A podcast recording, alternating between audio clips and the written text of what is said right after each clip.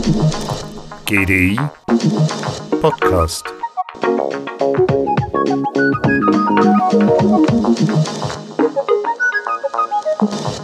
Neulich fand im GDI die Academy of Behavioral Economics statt. Behavioral Economics, die Verhaltensökonomie, ist ein Teilgebiet der Wirtschaftswissenschaft und untersucht die Auswirkungen psychologischer, kognitiver, emotionaler, kultureller und sozialer Faktoren auf die wirtschaftlichen Entscheidungen von Individuen und Institutionen. Wie wichtig diese Wissenschaft in diesen Tagen ist, zeigen allein die diversen Nobelpreise für die Wirtschaftswissenschaften in den letzten 17 Jahren zu dieser Thematik. 2002 Daniel Kahnemann, 2013 Robert J. Schiller und 2017 Richard Thaler. Die Verhaltensökonomie als Zweig ist nicht neu, an Fahrt aufgenommen hat aber auch sie mit der Digitalisierung und vor allem mit der künstlichen Intelligenz. Die Verhaltensökonomie hat die schöne Aufgabe, dass sie Inkonsistenzen im Verhalten jetzt dank immer besseren Daten, die die künstliche Intelligenz, die die Möglichkeiten der Datenanalyse zur Verfügung stellen, auch nutzen, um uns aufzuklären und zu sagen, die Komplexität, die wir heute haben, können wir mit menschlicher Intelligenz gar nicht mehr lösen. Sagt GDI-CEO David Bossart. Entwickelt wurden die Theorien von Behavioral Economics auch früher zumeist durch experimentelle Beobachtungen und Antworten auf Befragungen. Aber jetzt hat man mit KI, Big Data und Machine Learning neue Möglichkeiten, die Experimente schnell, geradlinig und sofort durchzuführen, um Erkenntnisse zu gewinnen. Der Einsatz von künstlicher Intelligenz auf dem Markt in Anwendungen wie dem Onlinehandel und der Entscheidungsfindung hat die wichtigsten ökonomischen Theorien bereits verändert. Ein Glück wissen wir gar nicht, wie oft wir von den Big Playern als Versuchskaninchen eingesetzt werden. Amazon, Google, Facebook oder auch Netflix machen zigtausende Experimente pro Jahr auf ihren Seiten, in der Ansprache an uns mit neuen Programmpunkten, neuen Funktionalitäten und keine Ahnung wo überall. Für die großen Player und Digital Onlys sind Experimente ein zentraler Bestandteil ihres Erfolgs. Und das ist auch kein Geheimnis. Jeff Bezos plaudert da ganz offen. To be innovative you have to experiment. If you want to have more invention, you need to do more experiments per week, per month, per year, per decade.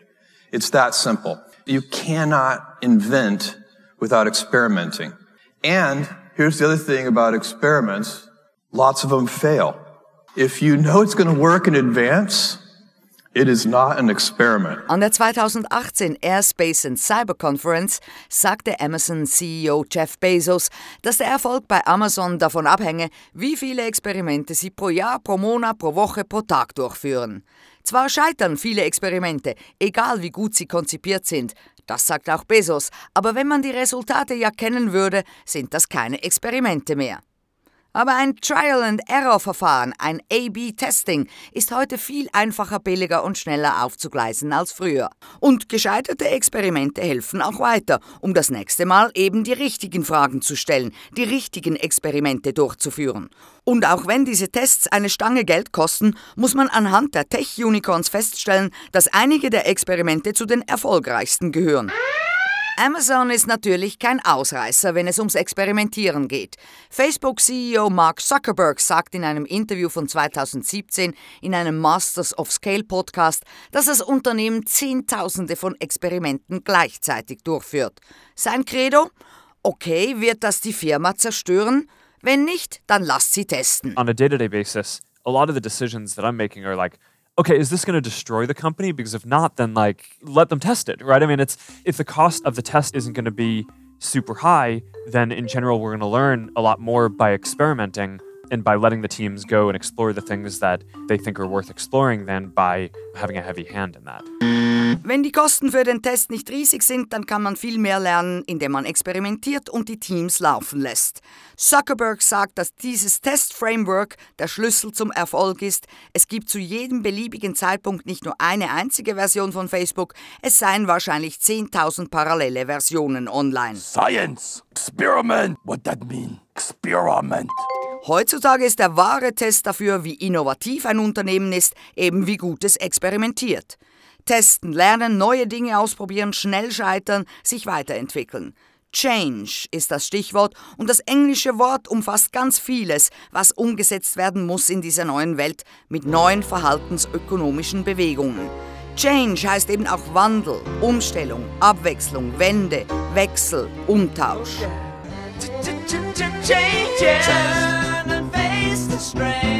Changes. Have to be a different man. Time may change me, but I can't trace time. I am very excited to talk about AI because AI is exploding. sagt Dan Goldstein, Researcher bei Microsoft Research in New York. Goldstein erforscht das Online-Verhalten sowie die menschliche Entscheidungstheorie. Ja, KI ist in aller Munde, überall liest und hört man davon. Aber man sieht sie nicht. Künstliche Intelligenz versteckt sich. Artificial intelligence is very hot.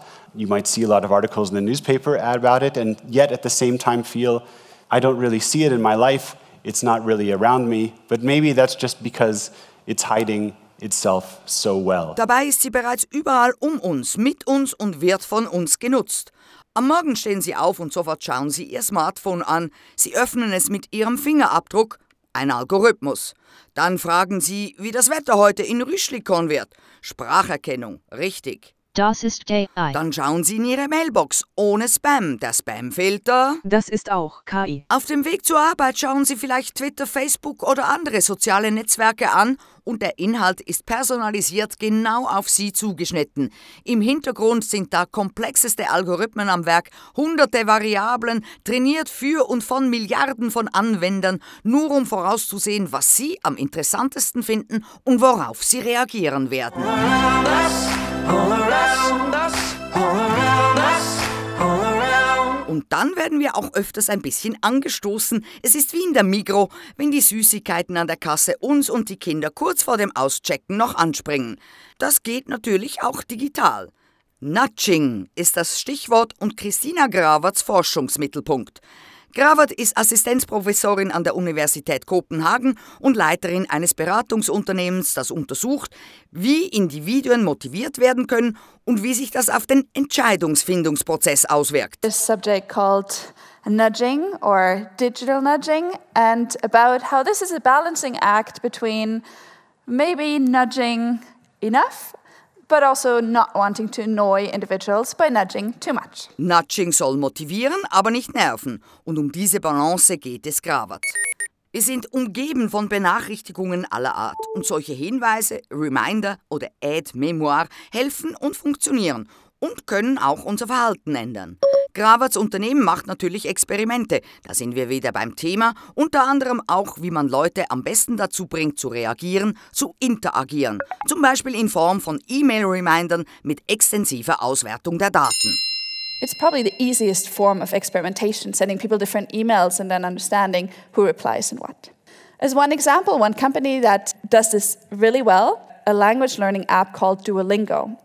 So Duolingo is also very much known for their experimentation, what they call A B testing. And what they came up with is this idea of saying, hmm, maybe we shouldn't send reminders just at nine o'clock in the morning or at five o'clock in the afternoon because we think that that's a good time when people should be studying. No, they used the last time you studied and then sent you a reminder 23 and a half hours after the last time you studied. So it's learning from your own behavior and then adjusting to that. Ein Beispiel, das Gravert erwähnt, ist Duolingo. Duolingo ist ein Freemium-Online-Dienst zum Erlernen von Sprachen und soll Bildung allen kostenlos zur Verfügung stellen. Eine höchst erfolgreiche App, die nicht nur hunderte von Millionen Mal heruntergeladen wurde, sondern auch effizient ist. Effizient auch mit den Remindern. So senden Sie die Einladung für erneutes Lernen 23,5 Stunden nach dem letzten Login. Sie adaptieren also an das persönliche Verhalten. Auch hier ist allerdings das Nervpotenzial hoch, daher sendet Duolingo nach mehrfachem Ignorieren der Lernaufforderung eine Nachricht, dass sie den Lernenden nun in Ruhe lassen. Eine Zeit lang. So instead of trying to annoy people and trying to get them to study again, so maybe sending after two weeks of reminders, most people would probably deinstall the app if they were being that pushy. Duolingo takes a step back and says, okay, apparently you're busy, maybe you're on vacation doing other things, so I'm to wait. And apparently, to their statistics, this has led these type of reminders to very strong growth in the app and has also led to many of the users staying for a longer time. Studien zeigen, dass die Erinnerungsnachrichten von Duolingo funktionieren, um die Leute bei der Stange zu halten. Solche Reminder können nicht nur nervig sein, weil sie uns ständig anschieben, natschen wollen, sondern es gibt auch noch diese andere, dunkle Seite der Erinnerungsnachrichten, dass sie nämlich eine permanente Ablenkung sind. This potential dark side of the reminders. So we do know that we will need reminders, but on the other hand, they're also a constant distraction. When you're finally sitting down to work on something, getting notifications on the phone, getting emails popping up in your inbox is something that takes away from what you're actually doing. Auch Kinder sollten motiviert und gefördert werden und dies am besten in ganz jungen Jahren. Yeah, baby, experiment! Die Forschungsschwerpunkte von Daniel Schunk, Professor für Public and Behavioral Economics an der Johannes Gutenberg Universität Mainz und ständiger wissenschaftlicher Mitarbeiter an der Universität Zürich, liegen in der Experimental- und Verhaltensökonomie und der Bildungsökonomie. In diversen Studien beschrieb er, wie sich der bildungs- und sozioökonomische Hintergrund auf die Entwicklung von Kindern auswirkt. Der bildungsnahe oder eben bildungsferne Hintergrund hat einen riesigen Einfluss auf die Entwicklung, mehr als Veranlagung oder Intelligenz. Schunk führte mehrere Experimente mit Kindern in Deutschland durch. Ein Vorbild ist auch das New Classrooms Projekt aus New York. In diesem Projekt ähm, hat man Kinder Anfang Highschool mit denen hat man einen Teil des Mathematikunterrichts computerbasiert durchgeführt. Und das lief so. Am Computer führen die Mathematikaufgaben durch. Der Computer wird nachts, nachmittags laufen lassen und berechnet dann aus den Antworten der Kinder mit Methoden aus der künstlichen Intelligenz, welche Aufgaben sie am nächsten Tag präsentiert bekommen. Dadurch schafft man einen personalisierten Lernkontext, man hat eine adaptive Lernumgebung und der Computer gibt den Kindern auch Feedback, eine Sache, die ein Lehrer auch gern machen möchte aber der der Lehrer natürlich, wenn er 30 Kinder hat, nicht jedem Kind automatisch geben kann.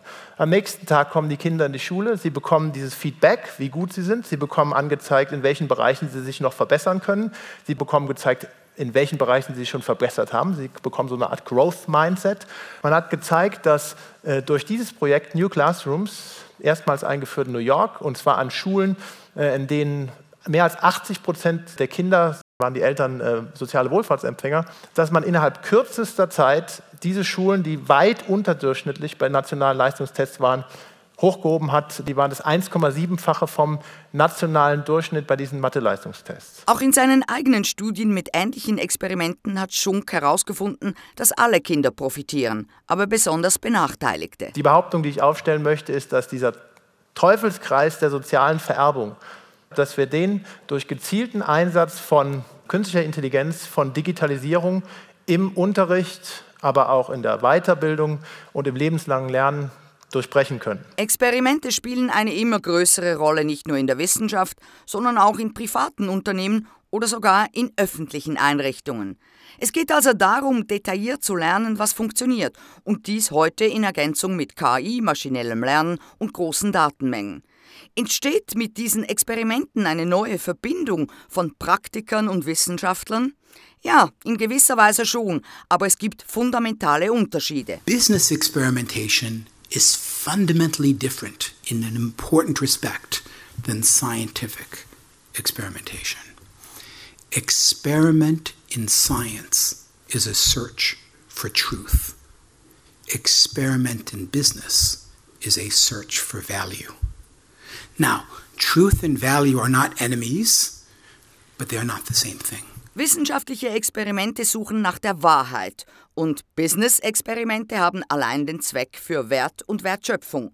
Dies sagt Michael Schrake, wissenschaftlicher Mitarbeiter an der MIT Sloan School of Management's Initiative on the Digital Economy und Berater für verschiedenste Unternehmungen.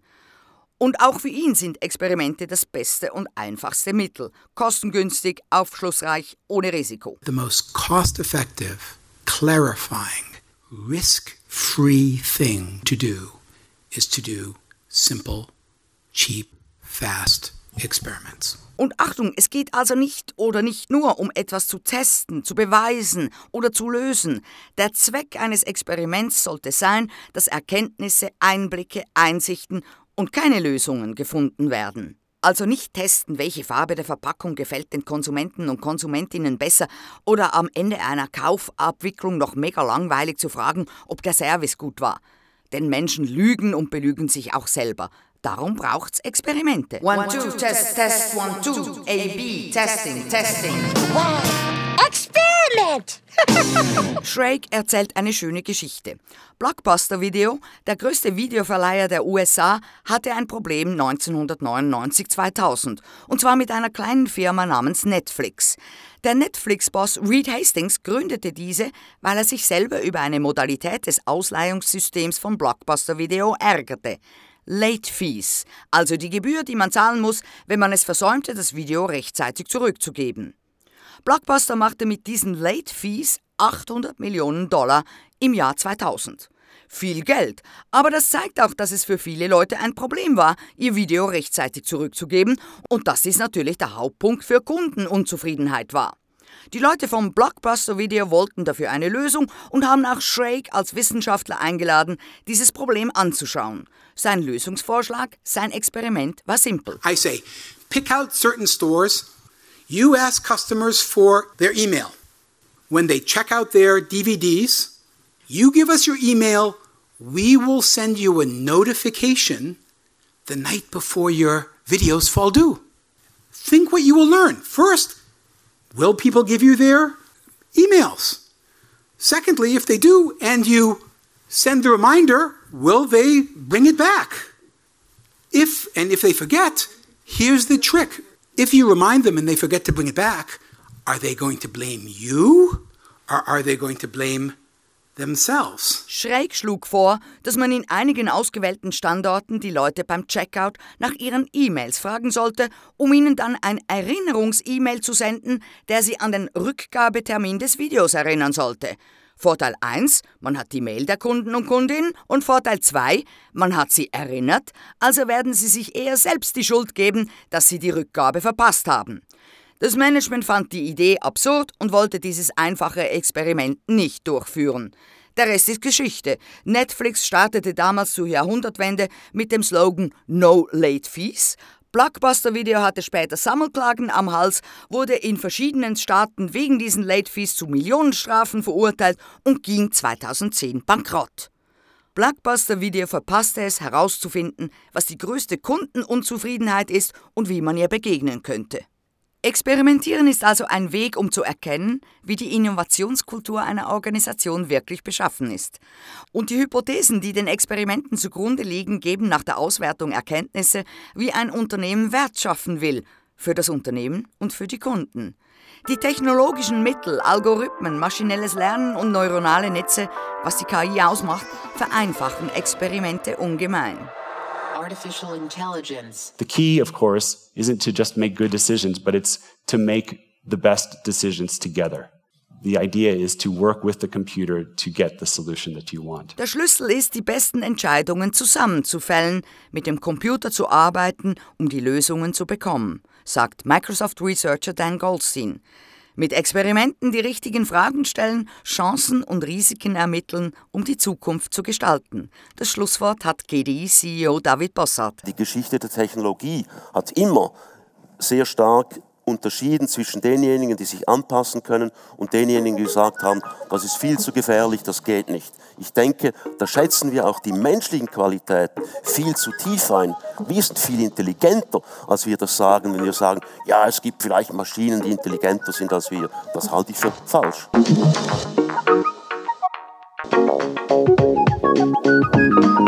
GDI Podcast.